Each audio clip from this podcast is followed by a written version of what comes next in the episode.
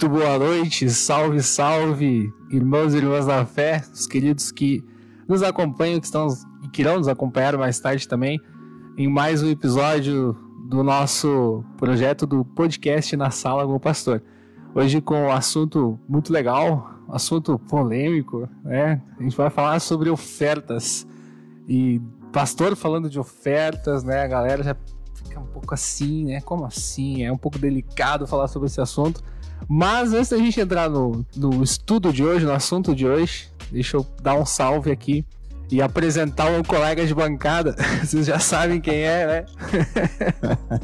está aqui comigo pastor Liderval e também está aqui na técnica o nosso amigo Augusto.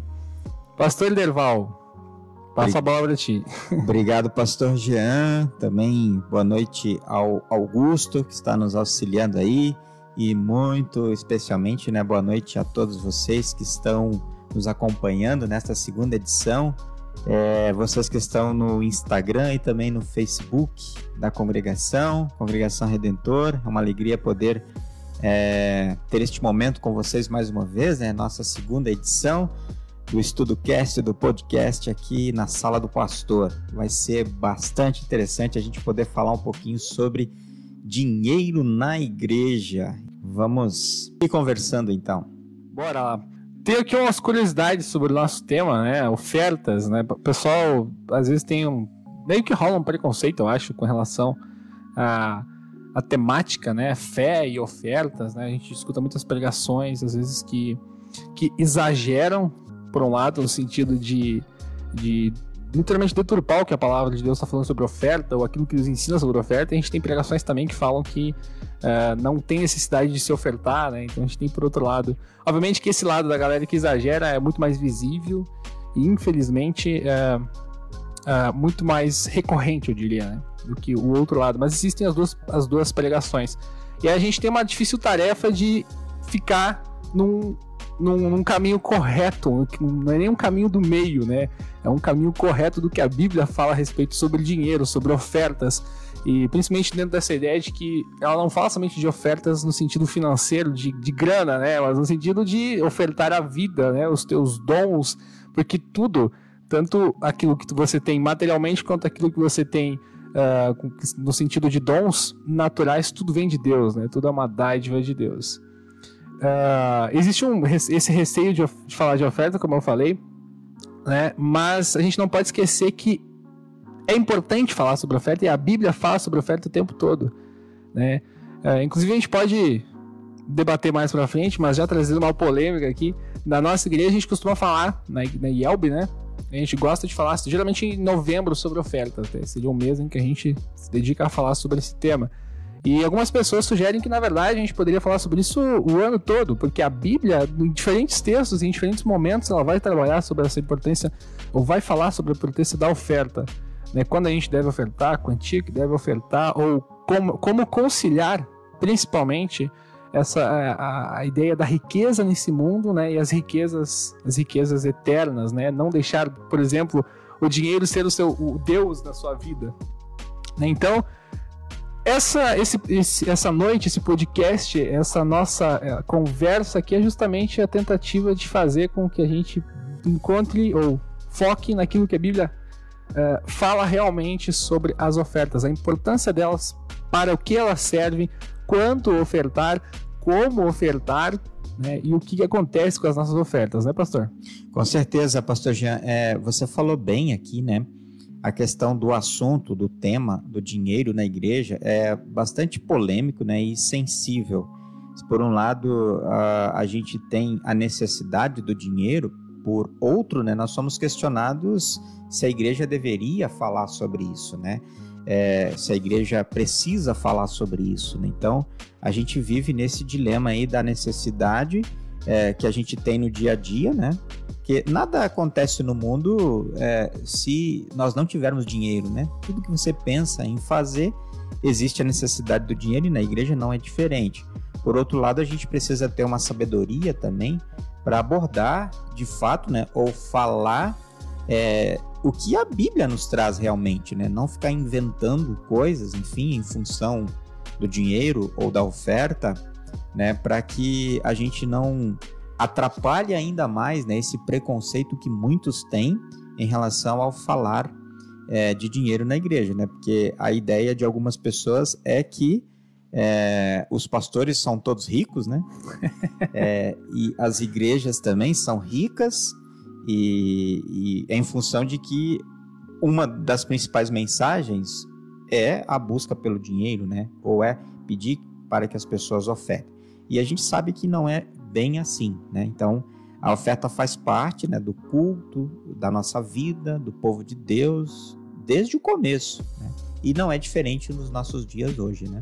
Exatamente. Só para a gente trazendo, trazendo agora um, um, dado estatístico interessante sobre a, a questão da oferta na Bíblia.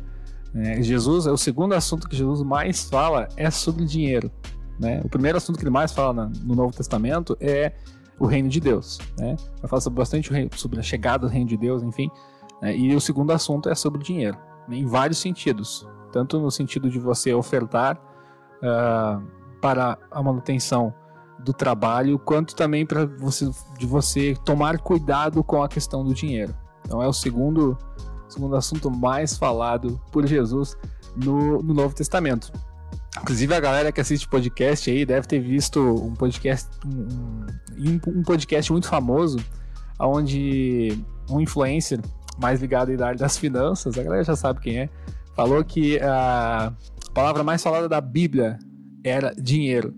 Né? E se a gente pegar algumas estatísticas, né, a palavra dinheiro ela vai aparecer um pouco mais de 140 vezes, mas se pegar todas as, as, palavras relacionadas a dinheiro, tipo quando a Bíblia vai falar sobre ouro, como prata, enfim, de fato é uma das palavras mais uh, usadas e repetidas em todo em todo em todo texto bíblico, né? Então é interessante essa, essa noção do dinheiro, do uso correto do dinheiro, né?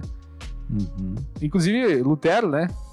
Lutero, quando ele vai falar sobre dinheiro, ele vai falar que o Deus desse mundo é mamon, né? Mamon é dinheiro, né? Mamon é a expressão hebraica para dinheiro, né? Então, o Deus desse mundo é dinheiro. As coisas se organizam nesse mundo a partir de dinheiro. Como você falou, né? Nós, nós temos necessidades materiais. Todos nós temos necessidades materiais nesse mundo. É, para que você possa uh, fazer missão nesse mundo, para que você possa se dedicar ao trabalho do reino de Deus, tem que ter grana. Isso custa, né? Uh, por mais que, obviamente, que a gente vai fazer isso com o intuito de levar a fé para as outras pessoas, né? De servir de instrumento de Deus na proclamação da palavra de Deus, uh, da palavra do Evangelho, da salvação por meio da fé em Jesus. Só que isso tem custos, né? Isso tem custos e essa é a necessidade da oferta. Já dando um pequeno spoiler do que a gente vai falar mais a gente. É exatamente isso, né? A gente fala da necessidade que a igreja tem, né? A igreja tem contas a pagar também, né?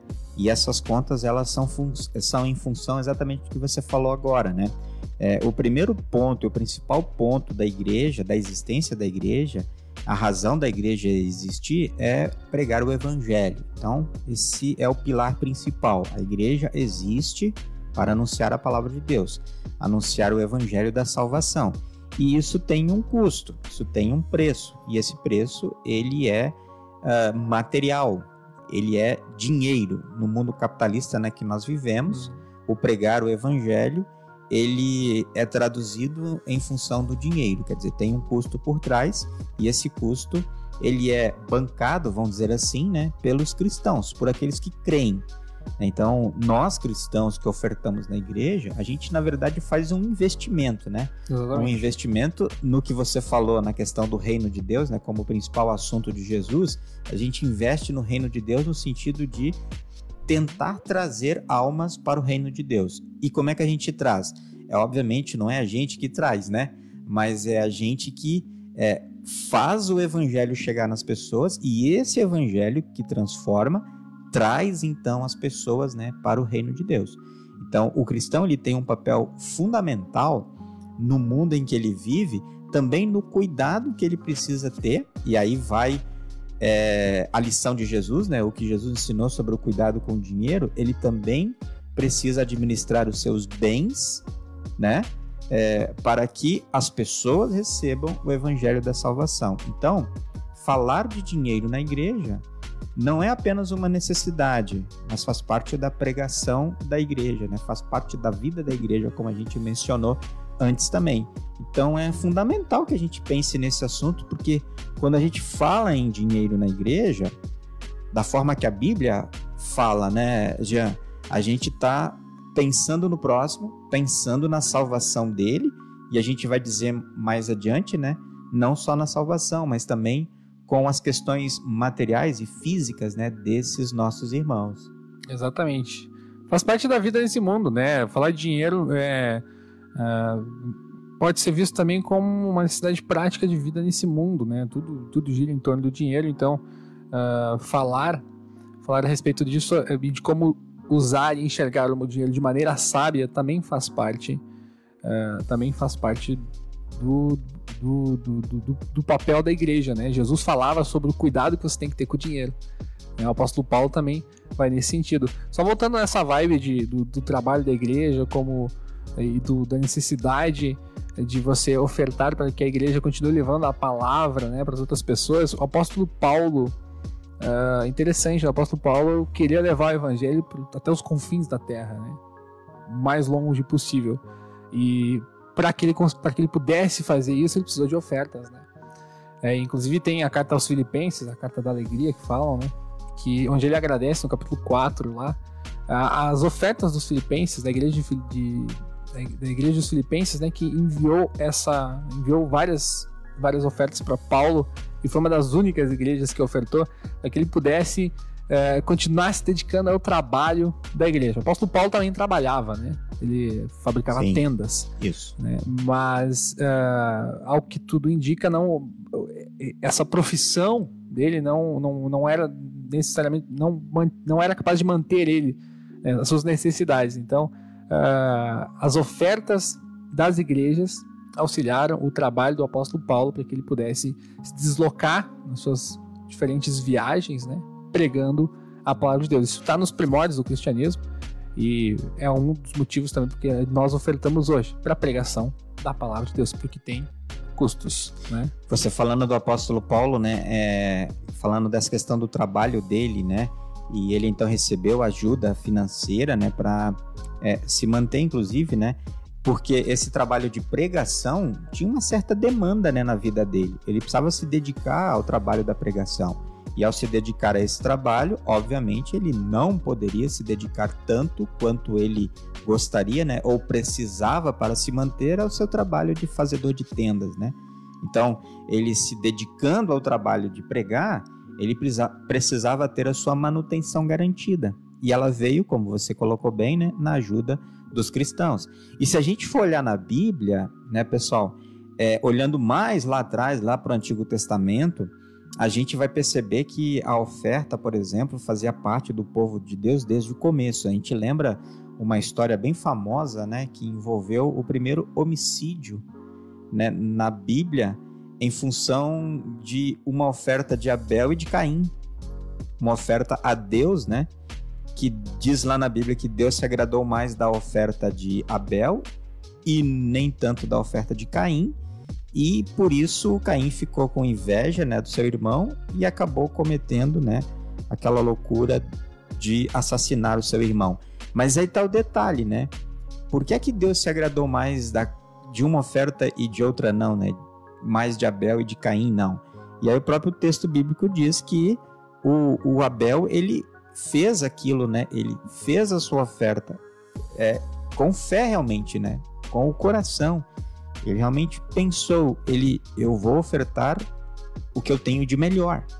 E aí vem um aspecto interessante já da oferta que a gente pode é, comentar, né? Quer dizer, eu ofertar o meu melhor. Isso significa o quê? Eu pensar na oferta, eu refletir sobre a oferta, eu saber que ela é importante e eu saber que eu posso participar, né, ofertando os meus bens, e eu vou procurar fazer o meu, o meu melhor. Não vou fazer uma loucura e ofertar todo o meu salário, por exemplo, se eu não tiver condições, mas eu vou pensar na minha oferta. Foi o que Abel fez. E Caim, pelo que o texto nos mostra, né, ele não teve essa é, esse pensamento todo, né? Essa reflexão toda. E ele acabou, vamos dizer assim, ofertando quase é, o que lhe sobrava, né? Ou o que ele encontrou, ou o que ele achou.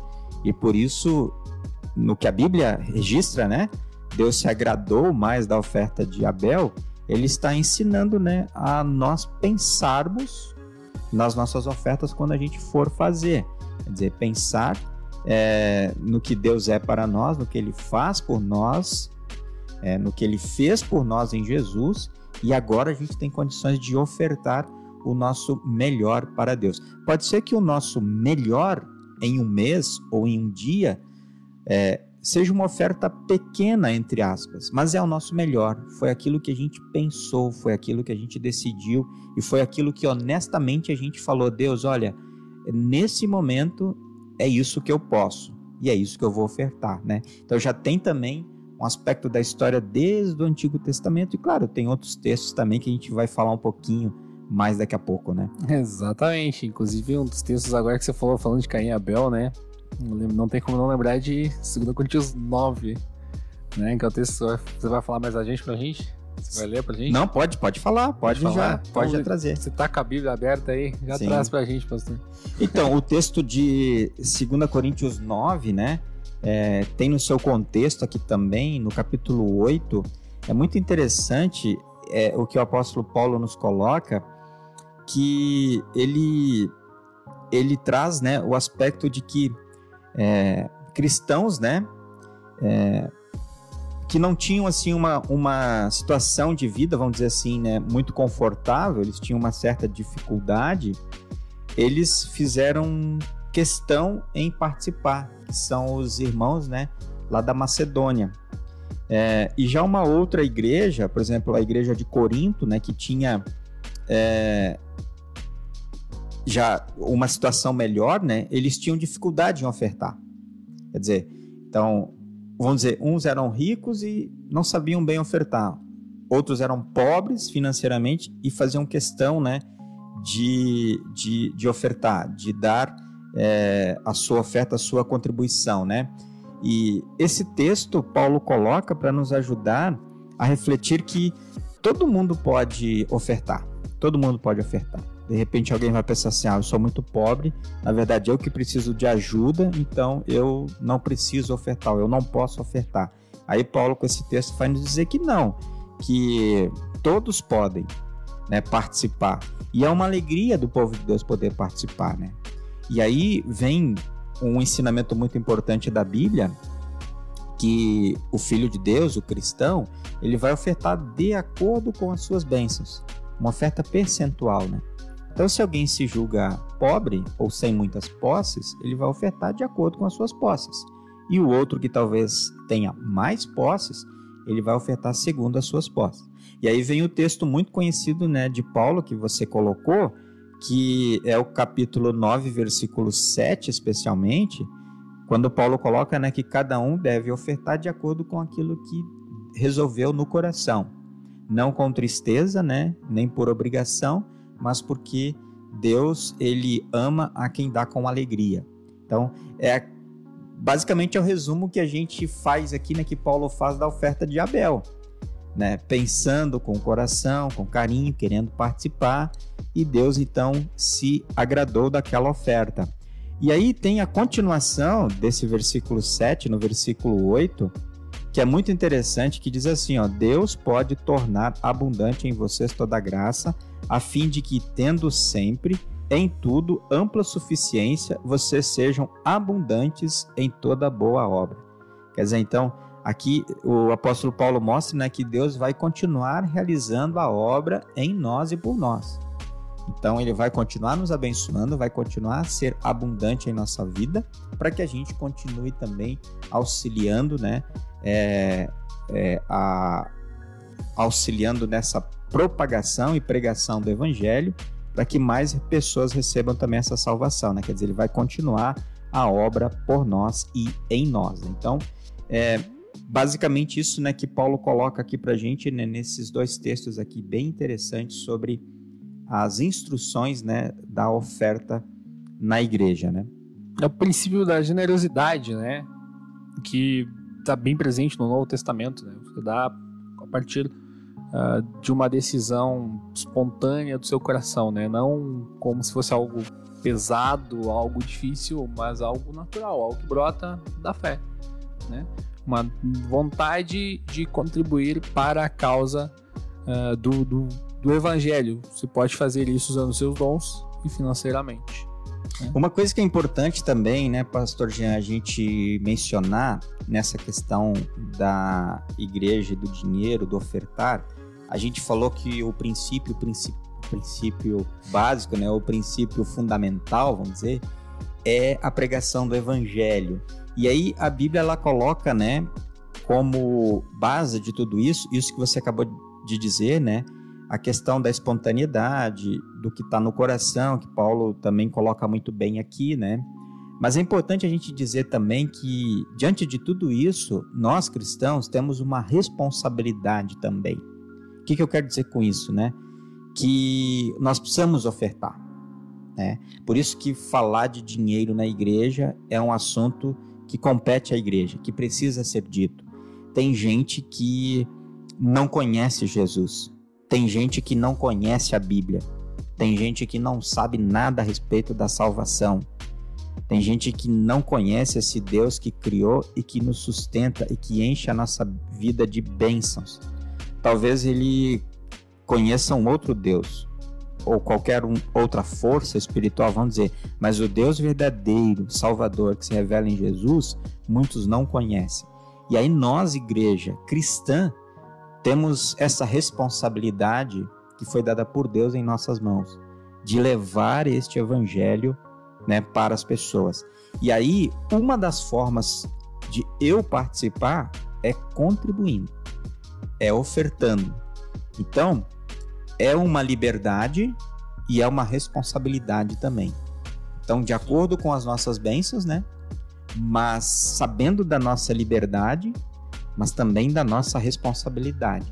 Então, se eu sei e eu, eu sei que existem pessoas que não conhecem Jesus, eu vou procurar fazer a minha parte, né, para que essas pessoas conheçam, né? Quantas pessoas ainda não têm uma Bíblia né, em suas mãos? E a produção de uma Bíblia tem um custo, né? E que essa Bíblia possa chegar a, até essas pessoas, isso também tem um custo. E nós, como igreja, temos que movimentar tudo isso, né? Exatamente. Então a gente poderia dizer que nós precisamos ofertar, né? Uma responsabilidade. Poderia usar o termo, talvez a responsabilidade não seja o ideal, mas enfim, precisamos ofertar para que as pessoas venham a conhecer quem é Jesus, né? E essa essa oferta precisa ser uma oferta generosa, né? Não com pesar, né? Mas é uma responsabilidade, mas ao mesmo tempo é uma responsabilidade que brota de um coração uh, movido pela fé.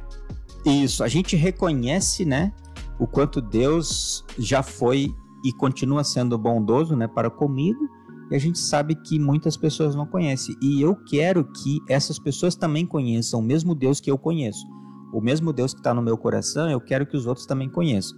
E assim como os cristãos, eles investiram para que eu conhecesse, agora eu também vou investir para que esse Jesus continue sendo conhecido né, por muitas pessoas. Exatamente, a gente vai pregando para que mais pessoas conheçam, né? novas gerações. Exatamente. No passado, alguém ofertou para que a gente conhecesse Jesus. Né? A igreja luterana chega no Brasil por causa de ofertas de outros cristãos, né? E nós também temos a nossa responsabilidade né, e necessidade de ofertarmos para que o trabalho da igreja continue. O foco principal que a gente percebe, que a gente fala, é a pregação da palavra. Né? Isso é muito interessante, pastor Jean, que você citou, porque é uma grande verdade, né? Por exemplo, como é que a nossa igreja chegou no Brasil? Porque irmãos americanos, né, luteranos americanos, se preocuparam com a missão no Brasil. E aí eles enviaram pastores. E ao enviar pastores, foi então descoberto um campo, né, missionário para que a palavra de Deus fosse semeada, né? Só que tudo isso tem um custo. Um custo. E esse povo, né, lá, os cristãos americanos, contribuíram, ofertaram. Então eles começam com o envio de um pastor, vamos dizer, uma passagem, pagar uma passagem para esse pastor vir. E aí deu dinheiro para esse pastor viver aqui alguns dias. E aí, esse pastor que veio e descobriu e levou uma boa notícia e depois retornou, o que, que aconteceu? A igreja começou a crescer. E aí o dinheiro foi vi vindo, foi sendo investido e aí a igreja foi sendo construída. E hoje, né, graças a ofertas de muitos e muitos cristãos, é, cristãos que hoje já estão até no céu, né, na igreja triunfante, é, nós conhecemos o evangelho. E hoje a gente pode então fazer a nossa parte, né, contribuir também com aquilo que a gente tem. Exatamente. Quando você estava falando antes, não tem como não lembrar de um texto clássico também, né, quando a gente está falando de gratidão, né, de, de ofertar uh, a partir do coração, né, não tem como não lembrar do texto da viúva pobre, né, um texto, texto bastante significativo nesse sentido também, aquele texto do Antigo Testamento do profeta Elias, né, quando ele vai na casa da, da, da viúva, né? Uhum, da viúva de Sarepta, né? Isso. Né? Também a viúva tinha um resto de azeite e um resto de trigo e ela, e ela possuía um filho né? e ela alimenta Elias né? ela, ela oferece tudo o que ela possuía a mesma coisa a viúva né então só voltando no assunto anterior né de você ofertar realmente a partir do coração né uma oferta movida em gratidão aquilo que Deus fez e ainda fará na sua vida, né? Nesses dois exemplos que você citou, Pastor Jean, tem outro aspecto aí que é fundamental, né, quando a gente pensa no dinheiro e na oferta na igreja, que é a questão da fé, né? Tanto a viúva de Sarepta quanto a viúva pobre, elas confiaram em Deus. Por exemplo, quando Elias então diz para a viúva de Sarepta, é, faça a comida com esse pouco de azeite e farinha que você tem para eu comer. E ela tá pensando nela, especialmente no filho dela, que eles vão comer aquilo ali e vão morrer porque vai acabar na cabeça dela. E então quando Elias diz para ela: "Não, não vai acabar, porque Deus me enviou, eu sou um profeta de Deus", entra o aspecto da fé. Ela então vai e faz. E aí então não termina. Quer dizer, Deus abençoa. Então, uma oferta movida pela fé, fé em Deus, de que Deus não iria permitir que faltasse. É interessante que nesse texto não está dito que Deus iria dar em dobro ou em triplo, ou que viria muitas e muitas bênçãos na vida daquela viúva. A Bíblia diz que apenas não iria faltar. E não iria faltar, a gente entende como o necessário, né, Pastor Jean? Necessário. Exatamente. Não é eu vou ofertar então 100 reais e Deus vai me abençoar com mil. Não é uma barganha, né? Não é uma barganha. E a mesma coisa no caso da viúva pobre, né? Quer dizer, Jesus ele está observando o povo ofertar e aí aquela viúva vai lá e dá tudo o que ela tinha. E o texto bíblico conta que ela tinha duas moedinhas. Para os outros que estavam ofertando, isso não era nada. Só que Jesus então elogia a oferta daquela viúva dizendo que ela ofertou tudo que ela tinha. Então aqui também é um outro aspecto da fé. Então o que acompanhou aquela viúva pobre é, até aquele momento da oferta iria continuar com ela. Deus continuaria com ela. É, Deus não permitiria que iria faltar nada para aquela viúva. E a gente sabe que no contexto bíblico, né, as viúvas eram cuidadas, né, pela igreja. Né? Quer dizer, a igreja tinha uma responsabilidade com as viúvas. Então, como é que a igreja tinha condições de atender as viúvas e os órfãos? Oferta dos cristãos, ofertas daqueles, vamos dizer, que trabalhavam, né? Que, que, que eram, é, que produziam, né? Vamos dizer assim, né? Para poder atender também é, as viúvas e os órfãos, né? Então, né, nesses dois exemplos citados, nós vemos o aspecto da fé. E a gente sabe que oferta na igreja é também fé.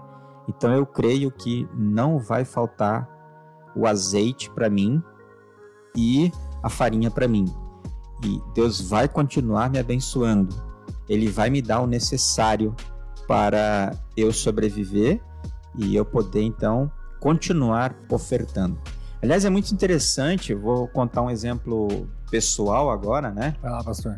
É, o que eu sinto é o seguinte: é, eu procuro sempre fazer a minha oferta, né, minha contribuição para a igreja, né, para a minha congregação. É, e eu tenho notado, é muito interessante, pastor Jean, aqui, eu fico com a sensação de que quando eu dou aquele dinheiro, é como se aquele dinheiro não existisse. É muito interessante isso, porque é, eu não sinto falta daquele dinheiro. E às vezes no pagar o restante das contas do mês que a gente tem, água, luz, telefone, celular, aquela coisa toda, a gente não sente falta. Tipo assim, poxa, eu não deveria ter dado oferta, eu deveria ter usado o dinheiro da oferta para pagar faltou aqui para comprar o gás.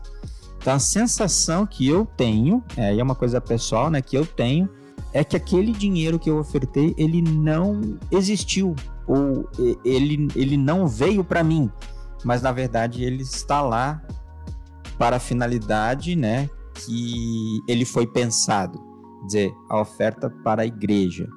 Então, nesse sentido da fé, né, de que não vai faltar, eu vou ter o necessário. Eu posso ter dificuldade? Posso uma outra situação do mês, né? Eu posso ter alguma dificuldade, uma doença inesperada, né? Alguma coisa assim, né? Mas Deus vai me ajudar também a administrar bem para que eu tenha todas as minhas necessidades, né, supridas, né? Sabe que quando você estava falando, lembrei aqui da questão da barganha, né? Você, você disse que você oferta e nem percebe no final do mês, sei lá, tipo, não fez falta esse dinheiro, né? E aí, uh, lembrei dessa questão da barganha que a gente estava falando antes, da, de você ofertar uma quantia ou ter medo de ofertar achando que vai faltar no, no, final do mês, ou você entrar numa espécie de negociação com Deus, né? Se eu der tanto, ele vai me retribuir com tanto, né? Mas é interessante, né? Você dá uma oferta de gratidão, né? E no final do mês, as coisas aconteceram, as contas foram pagas né? Sem, sem aquele medo, sem aquele temor de que não vai chegar. Então Deus, de certa forma, a gente poderia dizer também que Deus abençoa, né? Que Deus vai suprindo as necessidades. Às vezes as pessoas podem pensar, ouvir a pensar, é bastante comum no discurso religioso essa ideia de que se você dá tanto, você recebe tanto, né? Sendo que na verdade Deus te dá o necessário, né? Ele não te dá grandes quantias, não te dá mais do que o necessário, ele te dá o que você precisa, né? casos, algumas dificuldades acontecem. Né? Mas Deus continua te proporcionando o necessário, porque afinal essa é a promessa dele, né? A gente né, pode lembrar do primeiro artigo, né? né? Que nem Deus Pai Todo-Poderoso, Criador do céu e da terra. Por trás dessa pequena frase tá toda uma noção de dependência de Deus, de um Deus que cria, que, que mantém né, e que sustenta toda a sua criação até os dias de hoje. E nós somos criação de Deus, sustentados por Ele. Né? Então, em meio às dificuldades, Deus mantém a cada um de nós. Perfeito. Nessa questão da barganha, dessa troca né, que você abordou e que a gente pensa também, a gente sempre deve pensar no aspecto da oferta no seguinte: é, não é que Deus me dará se eu ofertar. A coisa já acontece exatamente o contrário, né? Deus me dá primeiro e aí eu tenho o que ofertar. Excelente. Esse que é o ponto, né? Então eu só oferto porque Deus já me deu. Então não é assim. Então, ah, você tem, você então vai ofertar e daí Deus vai nos abençoar. É exatamente o contrário. Aí vem nessa questão do Deus mantenedor, né, do primeiro artigo que você coloca. Deus ele sustenta toda a nossa vida. Ele não apenas nos cria e nos larga lá ao léu, né? Ao Deus dará, vamos dizer assim. e diz assim: "Te vira agora". Não, ele vai junto, ele caminha junto, ele nos mantém, ele nos sustenta. E aí ele nos dá, como a gente chama, né, um salário. Nós temos um salário, né, do nosso trabalho, do suor do nosso rosto. E aí Deus diz, olha, com esse salário você então vai é, ofertar, né? Porque a Bíblia diz que a nossa oferta deve ser a primeira coisa, né? As primícias. E do restante você vai então viver. Então você vai ter o seu alimento, a sua roupa, a sua casa, né, a escola para os seus filhos, o médico, os remédios, e aí você vai administrar. E aí entra o Deus mantenedor também, que nos dá capacidade, né, pessoal, para a gente administrar tudo isso. Então, na questão do que a gente ganha de Deus, a gente pede também para que Deus nos ajude a administrar, administrar os bens. Administrar aquilo que ele já deu. Isso. Uh, mudando um pouquinho de assunto agora, mas ainda permanecendo, obviamente, na temática da noite, né? Uh, a gente poderia falar um pouco sobre dízimo, né? Que é, uhum. talvez as pessoas tenham um pouquinho de curiosidade, né? Sobre isso. Não sei. Uh, é interessante a gente pensar que no Antigo Testamento o dízimo era dado uh, em cima de tudo que de tudo que as pessoas uh, colhiam ou possuíam. Inclusive até vai ser uma crítica lá de Jesus aos judeus, né, que davam dízimo até das dos temperos e das ervas que eles usavam, né? E, e esqueciam de outros mandamentos, né? e Jesus pega um pouquinho no pé deles lá por causa disso. Mas enfim, o dízimo era uma prática bastante comum e o dízimo era dado para manutenção dos levitas, né? Uh, o dízimo também era um dízimo dado ao dízimo. Tinha um outro dízimo, né? Que dízimo significa a décima parte, né? Uh, que era dado para, para, para o Senhor, propriamente dito. E tinha um outro dízimo, né? Que era dado a cada três anos, né? Então era um dízimo dedicado às festas, um dízimo dedicado aos levitas e um dízimo de, de, que era dado a cada três anos. E é interessante isso porque a galera gosta de fazer conta, né? Então, no Antigo Testamento uh, o pessoal daria 23,3% uh, de tudo que possuía né, para, para, para a manutenção do trabalho e para a manutenção do, do, do, sistema que tinha sido organizado por Deus ali de culto, né, todas as leis, toda a questão do templo, né, manutenção dos levitas, os levitas que não possuíam uh, durante os, os 40 anos do deserto não possuíam terras, né, então eles eram mantidos a partir das ofertas das outras tribos então interessante olhar e pensar sobre isso. Mas no Novo Testamento o dízimo não é uma prática uh, comum, né? O, parece que a necessidade de ofertar obviamente existe, né? Mas ela é substituída pela ideia do, da generosidade. Da generosidade e da necessidade da pregação da palavra. Isso, da liberdade, né? Da liberdade que cada um tem em fazer é, usando obviamente a sua responsabilidade, né, como a gente falou também, né? Porque não deixa de ser o assunto da igreja, mas agora então você tem liberdade em fazê-lo, né? Não se trata mais de uma legalidade no sentido de é, ter assim a base na lei, né? Você vai ter que ofertar e pronto, né? Você tem uma liberdade, né, diante de Deus. Mas e, a gente tava trocando uma ideia antes, a galera não sabe, a gente tava conversando antes, sobre o dízimo justamente, né? Sobre as diferentes compreensões que rolam sobre isso. E aí eu queria que você falasse um pouquinho da, nossa conversa de antes, qual que é a sua compreensão de dízimo e se a gente poderia usar o dízimo, por exemplo, para ofertar hoje. Sim, você antes você mencionou uma coisa interessante, né, sobre a questão das tribos, né? Na, no Antigo Testamento a gente tem ali aquela divisão, e é muito interessante que aquela divisão já é um exemplo de aplicar na igreja de hoje, né? Por exemplo, nós tínhamos 12 tribos, né? E aí tem uma tribo, que é a tribo de Levi, que você menciona, que Deus disse: essa tribo vai cuidar da igreja, essa tribo vai cuidar do templo, vai cuidar das coisas de Deus. E sobram então 11 tribos. Então essas 11 vão cuidar de uma. Né? Então, é mais ou menos o sistema que funciona na igreja. Nós temos na congregação um número X de famílias, vamos chutar um número aí 100 famílias, que vão cuidar, entre aspas, de uma família, que é a família pastoral. E se a congregação tem mais de um pastor, que é o caso da nossa aqui, né? Essas famílias vão cuidar de algumas outras famílias a mais, né? Duas ou três famílias de pastores. Exatamente. Esse é o sistema, né? Então é interessante que isso continua se aplicando, né? E aí a questão do dízimo, né, que a gente coloca, ele se torna um referencial, né? Um referencial no Novo Testamento dentro da liberdade. Né? Então a gente compreende que dentro da minha liberdade cristã eu posso ser um dizimista, não como a lei me ordenava no Antigo Testamento, mas dentro de uma liberdade em eu decidir ofertar 10% daquilo que eu recebo para a igreja. Agora, dentro da liberdade que eu tenho, eu posso definir um outro percentual das minhas ofertas. por exemplo, 5%, 8%, 15% ou até mais.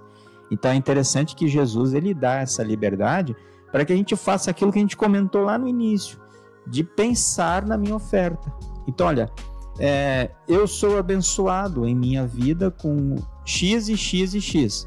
Então, se eu sou abençoado dessa forma, materialmente falando, eu vou procurar contribuir com a minha igreja, né?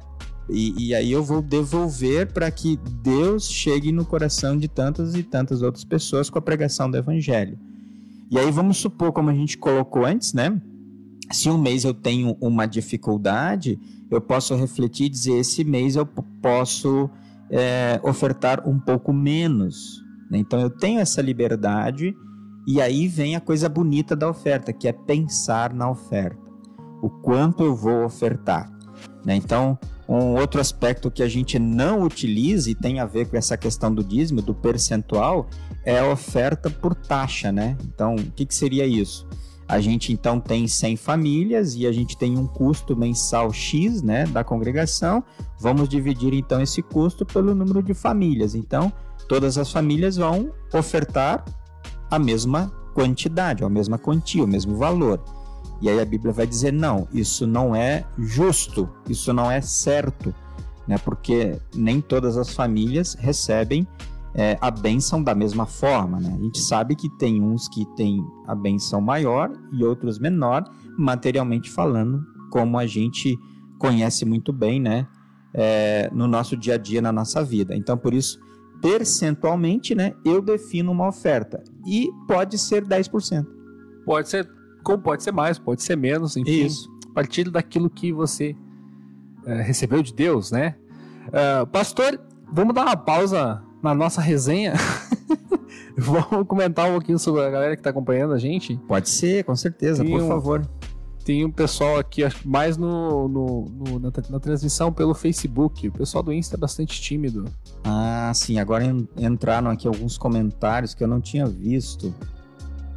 Interessante. Eu voltei aqui e. E entrou. O Marcos Veide, eu acho que é o pastor Marcos Veide.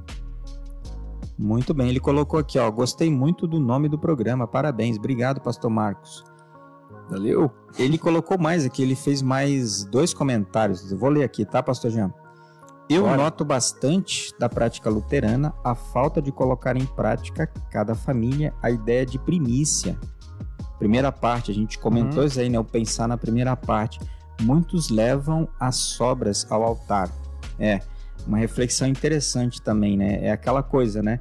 Que a gente falou, né? No mês, né? Então eu pago todas as minhas contas primeiro e aí sobrou lá um pouquinho e aí então desse pouquinho eu vou tirar um percentual e vou ofertar.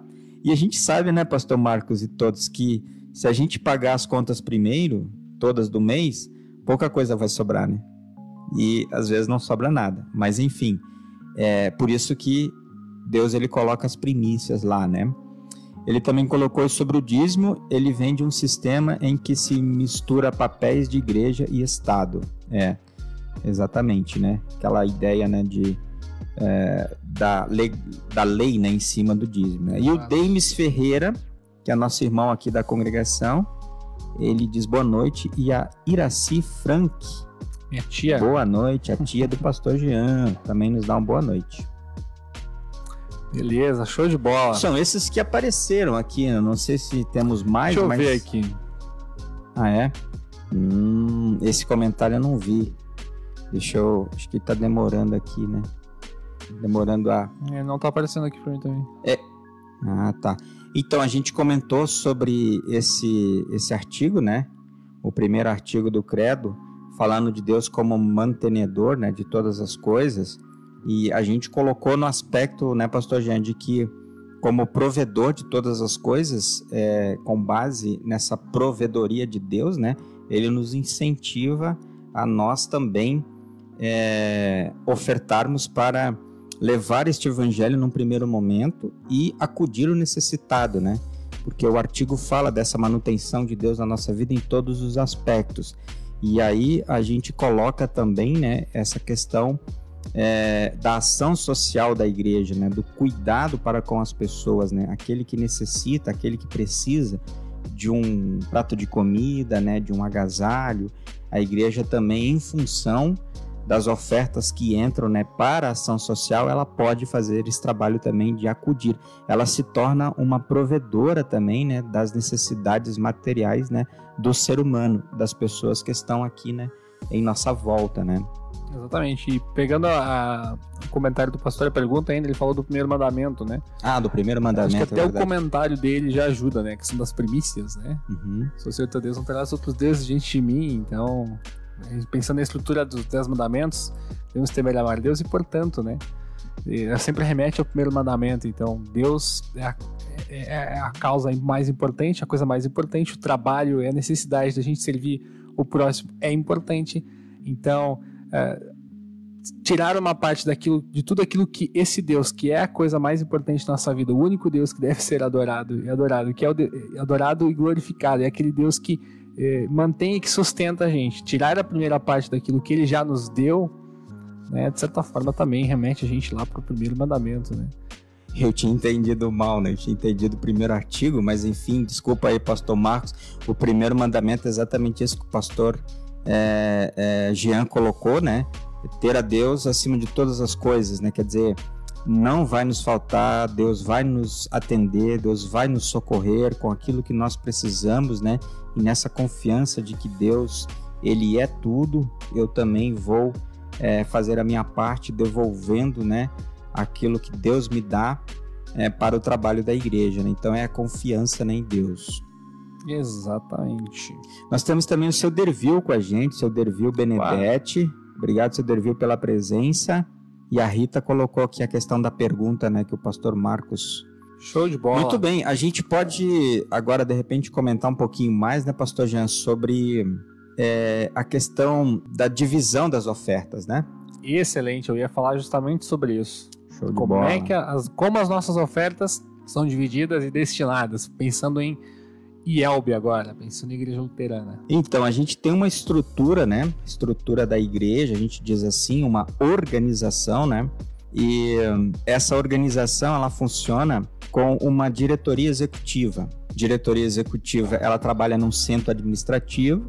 Esse centro administrativo fica em Porto Alegre e ela então, por assim dizer, administra os recursos da igreja, os bens imóveis, né? E a questão das ofertas, né? Que são enviadas. Então, é, o que eles administram? Eles administram, por exemplo, é, seminário, né? O nosso seminário, toda a educação teológica, a formação de pastores e também eles cuidam bastante é, da missão da igreja, né? Também solo brasileiro e até mesmo fora do Brasil, né?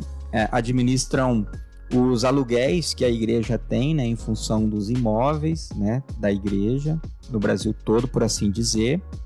Mas onde é que entram as nossas ofertas, então? Então, é, como é que a gente arrecada? Então, em cada culto, em cada congregação, né, é, da nossa igreja no Brasil, nós fazemos então o recolhimento das ofertas.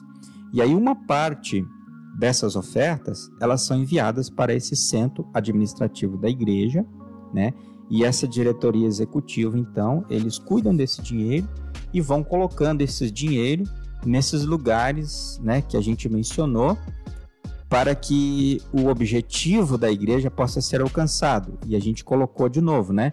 Aquele primeiro de pregar o evangelho, levar a salvação para todas as pessoas. E aí a igreja, com esse objetivo em mente, ela tem a questão da formação de pastores. Você estudou no seminário, né, pastor Jean? Eu Isso também, aí. e todos os nossos pastores.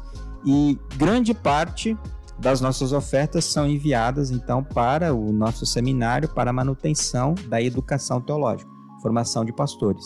E também construção de novas capelas, também com a missão, né? Por exemplo, Pastores são enviados e sustentados em lugares onde a igreja não tem condições de se manter sozinha ainda, né? Com pontos de pregação e historicamente foi assim que aconteceu e hoje também é assim. Então, uma parte, e que parte que é essa?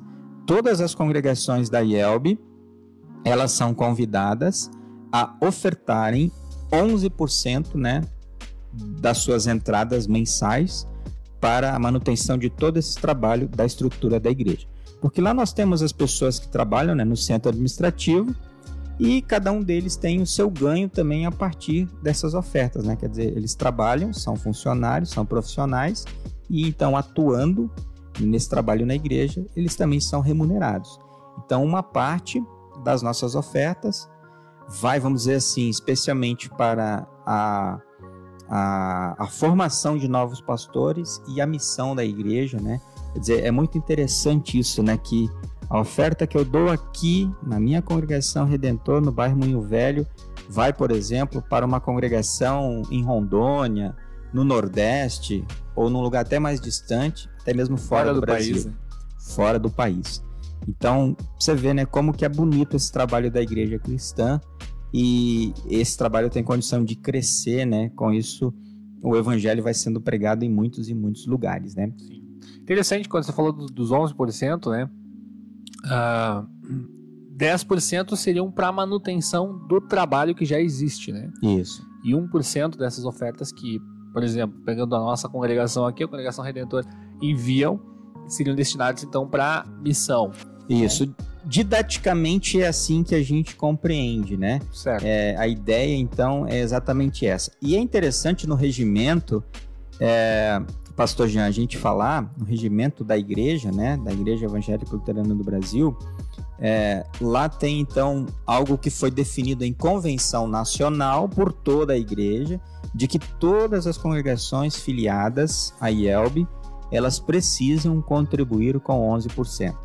A gente sabe que muitas não enviam, né, por uma série de razões, mas que nós em convenção decidimos então que assim seria, que todas as congregações deveriam enviar, né? E para que esse dinheiro fosse usado então para o trabalho da igreja. Esse dinheiro não tem outra utilidade, ou melhor, não tem, não é usado para outra coisa a não ser para o trabalho da igreja, conforme a gente está dizendo aqui, né?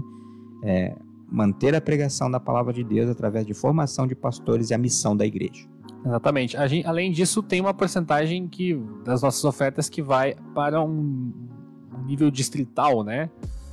Então, das, das ofertas que a gente, que a gente uh, faz aqui na nossa congregação, uma parte também vai para, para um serviço mais nível distrital. Né? Distrito, para quem não sabe, é um conjunto de congregações né, de uma mesma região. E uma parte também vai pra, para os projetos desse distrito, porque esse distrito também tem projetos, tem iniciativas missionárias que também são sustentadas né, uh, pelas ofertas das pessoas.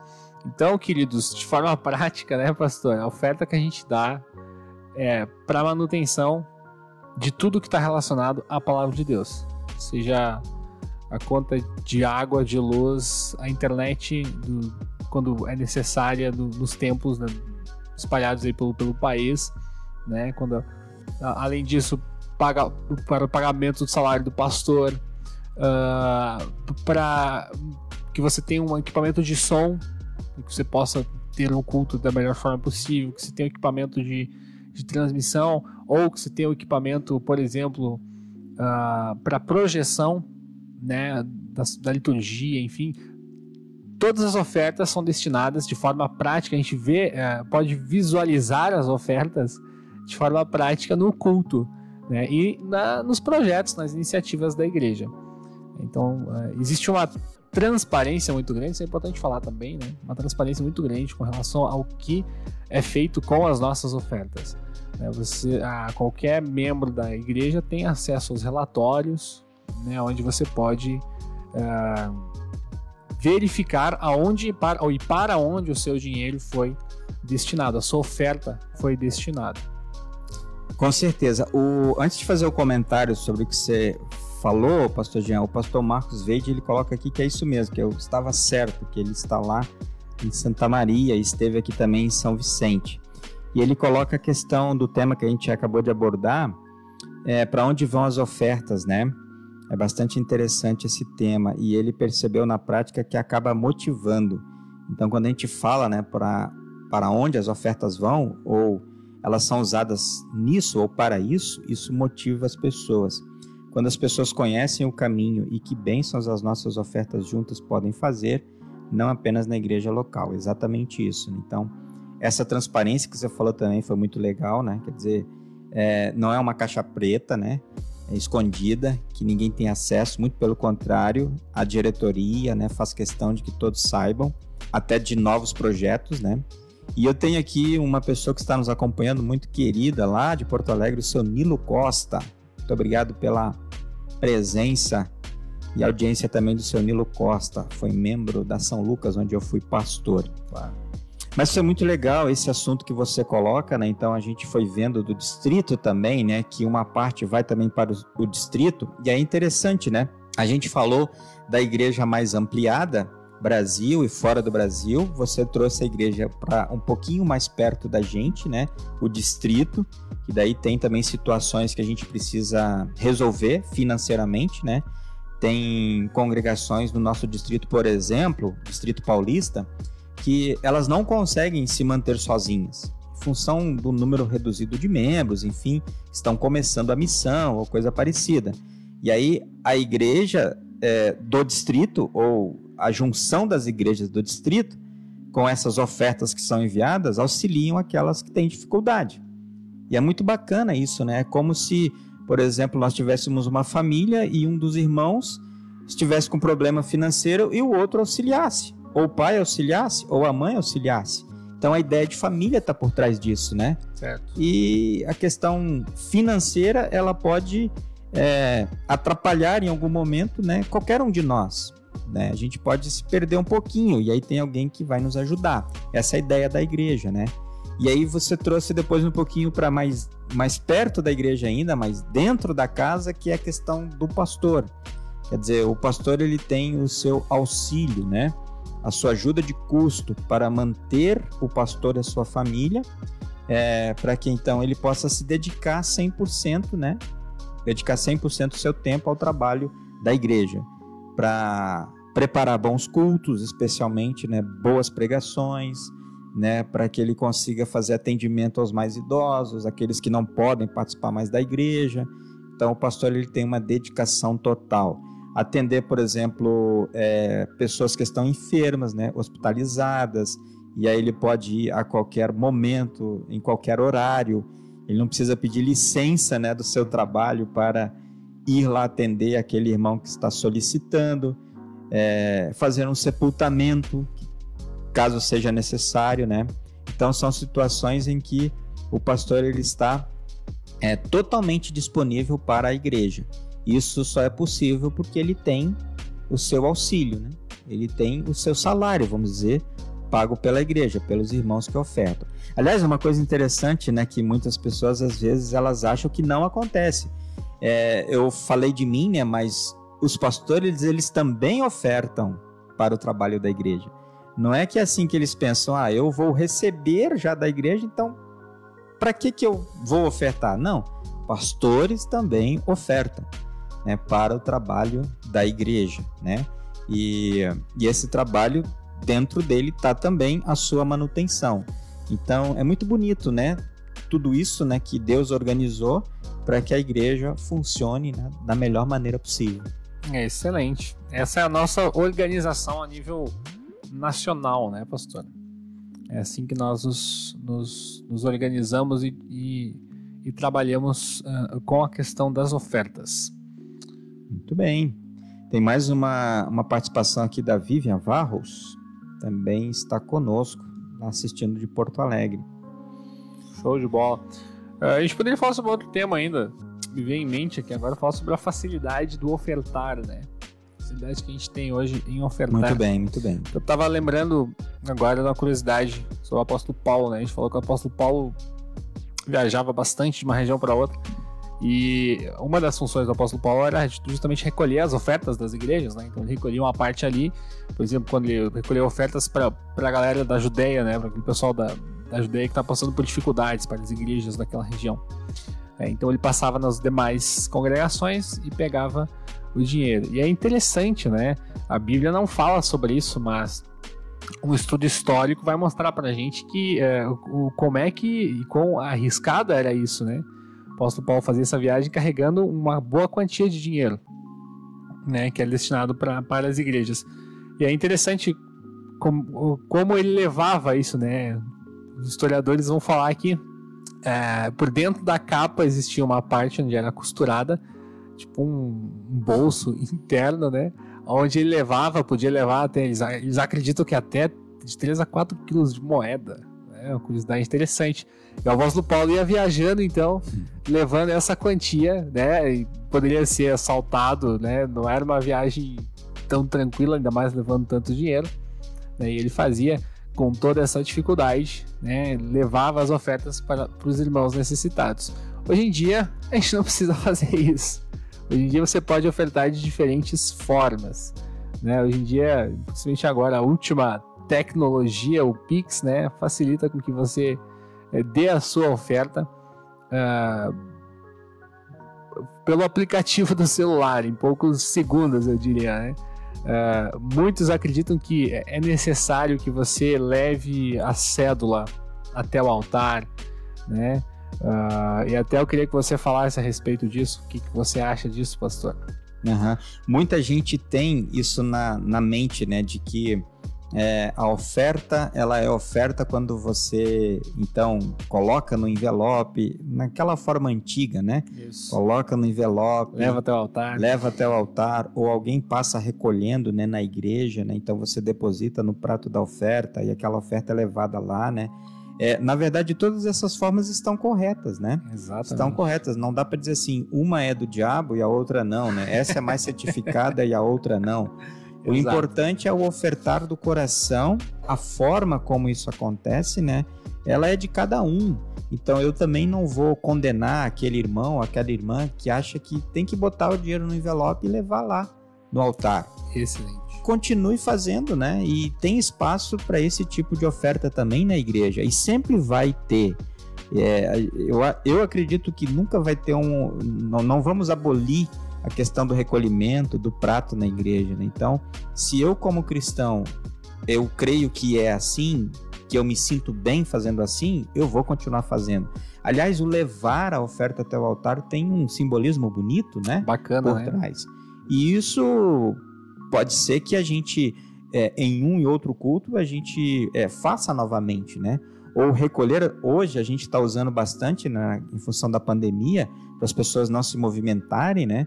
A gente então tem usado só alguém recolher né, nos bancos, né, para que só duas pessoas ou uma pessoa, né, é, caminhe, né, enfim, e recolha as ofertas. Mas existem várias formas de se fazer. Tem gente que prefere passar o cartão de crédito porque às vezes não quer levar dinheiro para a igreja ou nem usa mais o dinheiro, né? Paga todas as suas contas com cartão. Então, onde eu estou, dependendo do lugar, e dependendo de cada pessoa, de cada cristão, é, eu posso dizer: faça a sua oferta. O mais importante é dar oportunidade, sejam elas variadas, né? Sejam elas quais forem, para as pessoas ofertarem de coração, com generosidade, a partir da fé, de gratidão, com alegria para o trabalho da igreja. Né? Exatamente, né? né? Você pode fazer a sua oferta tanto por um Pix, né? Para transferência bancária, ou também levando o envelope até o culto. É interessante essa, essa questão, hum, essa questão tanto quanto simbólica, né? É, de você levar a oferta até o altar, né? Tem um, tem um, um significado por detrás, né? Bacana também. É, hoje com a pandemia, né, a facilidade da tecnologia, principalmente no nosso contexto aqui, é, as pessoas estão usando mais a transferência, mas nada impede de você levar até o altar a sua oferta da forma que você quiser ou se sentir mais à vontade. Tem um comentário muito bacana aqui do seu Dervil, pastor Jean, que é importante a gente ler aqui. Seu Dervil participou, ele colocou assim, ó. Bem colocado o assunto dízimo e ofertas, fiquei satisfeito, estava mesmo precisando ouvir. Não imaginava, olha só que interessante, não imaginava que até os pastores também contribuem. Parabéns pelo tema. Então, Olha. tá vendo? Para o seu Derville foi uma novidade e para muita gente também é uma novidade. Aliás, uma coisa interessante, né? É... O cristão que não está ofertando ou que não oferta, seja ele pastor ou não, né, pastor Jean? é preciso ouvi-lo e saber o motivo. Porque pode acontecer que muitas pessoas ou algumas pessoas não estejam ofertando por necessidade, né, por não poderem realmente. As pessoas precisam ser ajudadas pela igreja. A igreja tem que ir lá socorrer essas pessoas. Agora, essas pessoas não estão ofertando por uma outra razão que não seja essa, é importante que essa pessoa também, como a gente falou, né, é, ela seja conduzida à palavra, porque a palavra de Deus nos instrui. Então, aqui só lembrando, né, por exemplo, falando para os pastores, né, se algum pastor não oferta por necessidade, por estar passando por uma necessidade, é, é a igreja precisa ajudá-lo ainda mais. Agora, se é outro motivo, por exemplo, não, eu não preciso ofertar, é, tem que ter uma reflexão na vida dessa pessoa, desse cidadão, mesmo sendo pastor, né? Porque faz parte da minha vida também. Eu, antes de ser pastor, eu sou cristão. Exatamente. Eu sou filho de Deus, eu sou chamado como filho de Deus. E depois eu também sou pastor e faz parte da minha vida, primeiro como cristão, né? Exatamente. Bacana o comentário, né? Bacana o comentário. Muito bom. Muitas coisas interessantes, né, que a gente podia falar que é, é um assunto bastante amplo, assim, realmente, né? E eu só queria também falar ainda, quando tiver o tempo aí, você vai coordenando aí, tá, Pastor Jean? Olha, a gente tá uma hora e onze minutos no ar. Ah, é? Mas podcast, né? Podcast geralmente é mais de uma hora, então bora. é, eu queria ainda falar sobre a transparência, né, que a gente falou ali, né? É, é uma benção a gente ter na igreja é, diretoria, né? Verdade. Uma diretoria, um grupo de irmãos e irmãs, né, que ajudam é, administrar a igreja na parte financeira, especialmente, ou na parte administrativa, vamos dizer assim, né? Cuidando de outros detalhes para que o pastor não precise cuidar.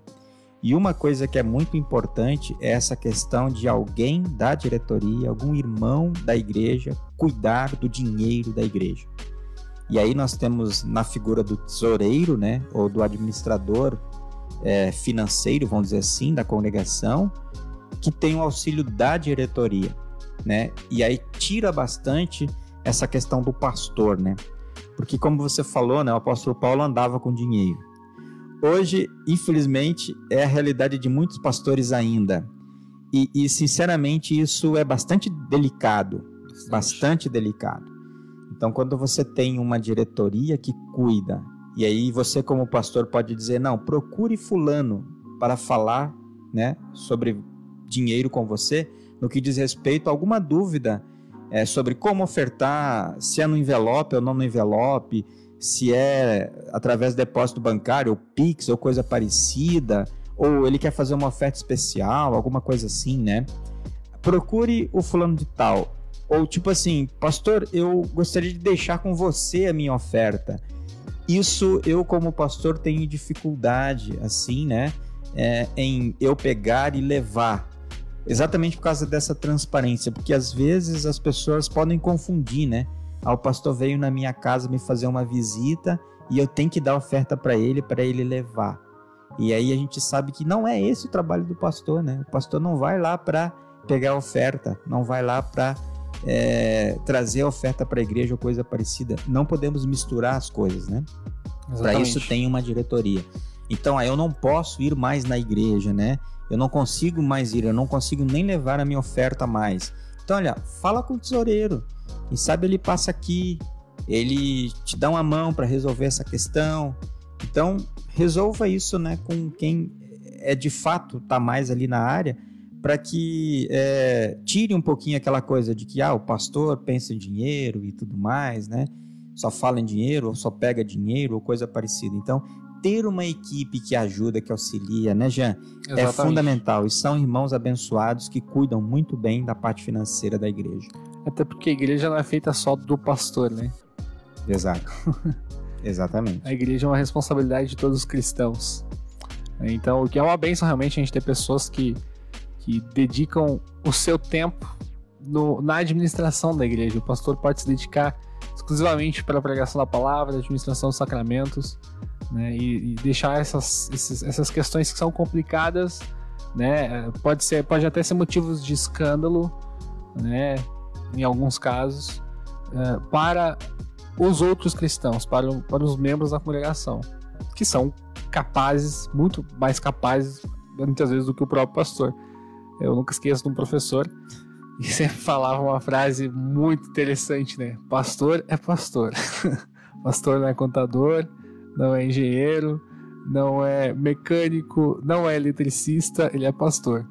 Né? Cada um na sua vocação, né? cada um fazendo aquilo que uh, sabe fazer. Exatamente. Se o membro ele quer conversar sobre o ensino da oferta, o ensino da mordomia, questão do dinheiro e a Bíblia, aí é o pastor. Exato. Aí ele chama o pastor para conversar, né? Aí tudo bem, como a gente está fazendo hoje. Exatamente. Aí é o trabalho do pastor, porque ele vai estudar a Bíblia, ele vai trazer o que a Bíblia ensina. Agora a questão de pegar, levar, contar, colocar na conta, cuidar, investir aqui ou ali, Aí nós temos um grupo bem bacana de gente, né, que auxilia muito, que é a diretoria, né? E a gente podia falar ainda rapidamente ainda para fechar, né, a questão da oferta especial, né? Oferta especial na igreja, né? Nós temos então, por assim dizer, na igreja a contribuição, né, que é aquela oferta, aquele valor que a gente dá para a igreja para manutenção, né, de todo o trabalho, o mês a mês, né? e tem momentos em que a igreja solicita, pede é, ofertas especiais para os membros dentro de suas possibilidades, se puderem, se quiserem ofertar, para projetos especiais, né? Recentemente, em função da pandemia, aqui na Redentora a gente fez isso, né? Levantamos um bom dinheiro com ofertas especiais para aquisição dos equipamentos de som e imagem, né, que nós temos para a transmissão dos nossos cultos.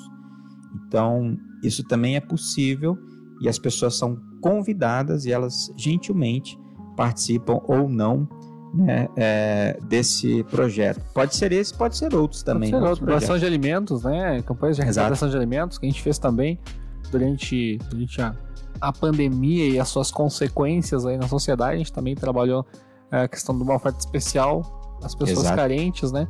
Várias coisas, ou várias frentes podem ser uh, pode ser usadas, né? E você pode ofertar para várias iniciativas dentro da igreja, de forma Bom, especial. Certeza. Uh, tens mais algum recado, pastor? Por enquanto não, seria isso. Eu acho que a gente tentou assim trabalhar bem, né, a temática. É claro que não esgotamos tudo, né? Porque. Não, o assunto é, é muito grande, né? Sim, dá para dividir em vários outros estudos ou conversas, né? Exatamente. Mas deu para ter uma noção bem bacana, assim, né? Da questão do dinheiro, da igreja, do ofertar, enfim, para que, que serve o dinheiro, né? Para que, que a gente usa o dinheiro, enfim. Acho que foi uma conversa bem interessante. Espero que todos vocês tenham gostado. É isso aí. A gente vai se despedindo, então. Uh, desejando as ricas bênçãos de Deus a todos vocês que nos assistiram ou que ainda vão nos assistir, que, como a gente já comentou, vai estar disponível a partir de agora, já no Facebook, e a, nos próximos dias também no, no, no nosso Spotify, essa edição. Então, as ricas bênçãos de Deus a todos vocês. E fiquem ligados aí nas, nas nossas redes sociais nos próximos episódios. Beleza? Beleza, pessoal? Um grande abraço a todos, boa noite e até o próximo encontro. Valeu, queridos. Até mais. Tchau, tchau. Valeu, Augusto. Tchau. Valeu, Gutão.